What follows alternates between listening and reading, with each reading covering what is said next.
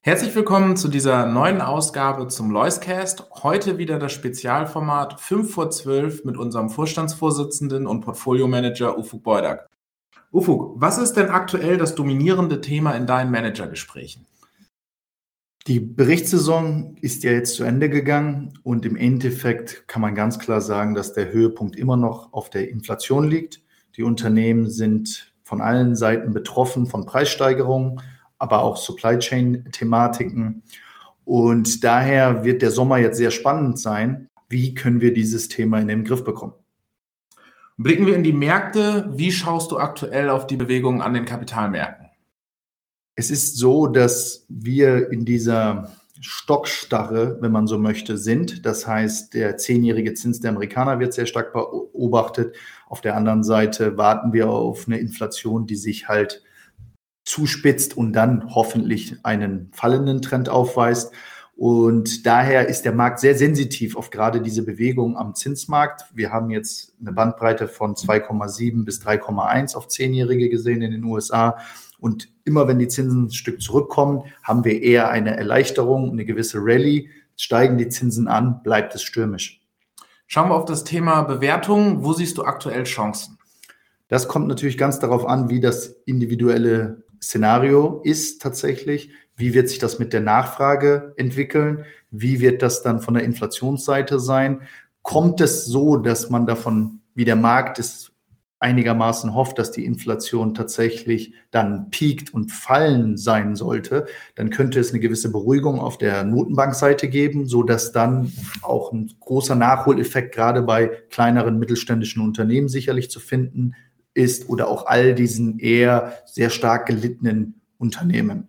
Persönlich glaube ich nicht daran, dass dieser spekulative Wachstumsbereich, der auch sehr stark unter Druck geraten ist, die größten Chancen bietet, da letztlich die Bewertungen auf allgemeinem Niveau dennoch hoch bleiben und dieses Umfeld, das wir auch in den nächsten ein, zwei Jahren sehen werden, nicht das Beste für diese Werte sein sollte.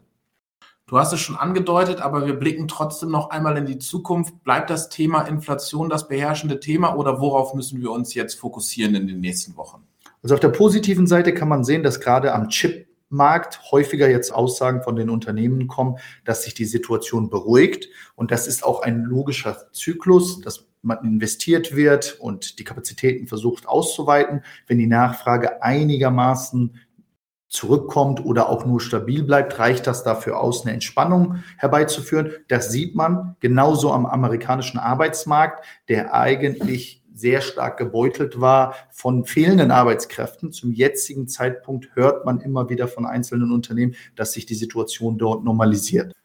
Auf der anderen Seite, im negativen Bereich, ist es tatsächlich so, dass wir viele Warengruppen sehen, wo die Normalisierung noch nicht vonstatten gegangen ist. Und sollte sich da die Situation anfangen zu beruhigen, wird es auf den Aktienmärkten sehr positive Aufschläge geben. Und davon gehen wir eigentlich auch aus. Ich denke mal, dass wir ein, zwei volatile, ungemütliche Monate haben könnten. Aber sollte der erste Print kommen, dass die Inflation nicht mehr 10 Prozent oder in diesem Ausmaß sich wiederfindet, könnte es zu einer deutlichen Entspannung führen. An den Kapitalmärkten gibt es auch immer jede Menge Kuriositäten. Was war dein Aufreger aus den letzten Wochen? Da würde ich sagen, der Windfall Tax Vorschlag der britischen Regierung, also eigentlich die Ölkonzerne, weil sie jetzt einen Vorteil haben durch gesteigerte Ölpreise aufgrund der Situation, die wir vorfinden, eine Sondersteuer einzuführen. Man kann das natürlich begutheißen und sagen, okay, es könnte dadurch eine Entspannung kommen. Allerdings zeigt sich an so einer Debatte immer wieder eine gewisse Einseitigkeit. Auf der anderen Seite stehen Unternehmen, die sehr stark unter dem oder unter diesen hohen Energiepreisen leiden. Was ist mit einer Entspannung für die, beispielsweise auf der Steuerseite? Es geht hier im vielmehr, es ist ein äh, politisches Stilmittel, ähm, das in die Diskussion zu bringen. Allerdings sind die Inflationsraten so hoch und auch dieser Windfall Tax sehe ich nicht als einen positiven Impuls dann für die Wirtschaft. Er hilft vielleicht kurz mal in Umfragen oder auch zu einer gewissen minimalen Beruhigung durch Sonderausschüttung. Allerdings darf man nicht vergessen, dass wir in dieser Misere sind, weil die Konzerne unterinvestiert haben. Warum? Investieren sie unter. Das liegt immer daran, wenn das regulatorische Umfeld oder die Rahmenbedingungen nicht gut sind. Und daher wird halt zu wenig investiert, was dazu sorgt, dass wenn die Nachfrage stabil ist, aber das Angebot nicht vergrößert wird oder eher fallend ist, dass die Preise steigen. Das heißt, der Ukraine-Konflikt hat das nochmal magnifiziert in, in dem Umfeld, wo wir uns sowieso schon befunden haben.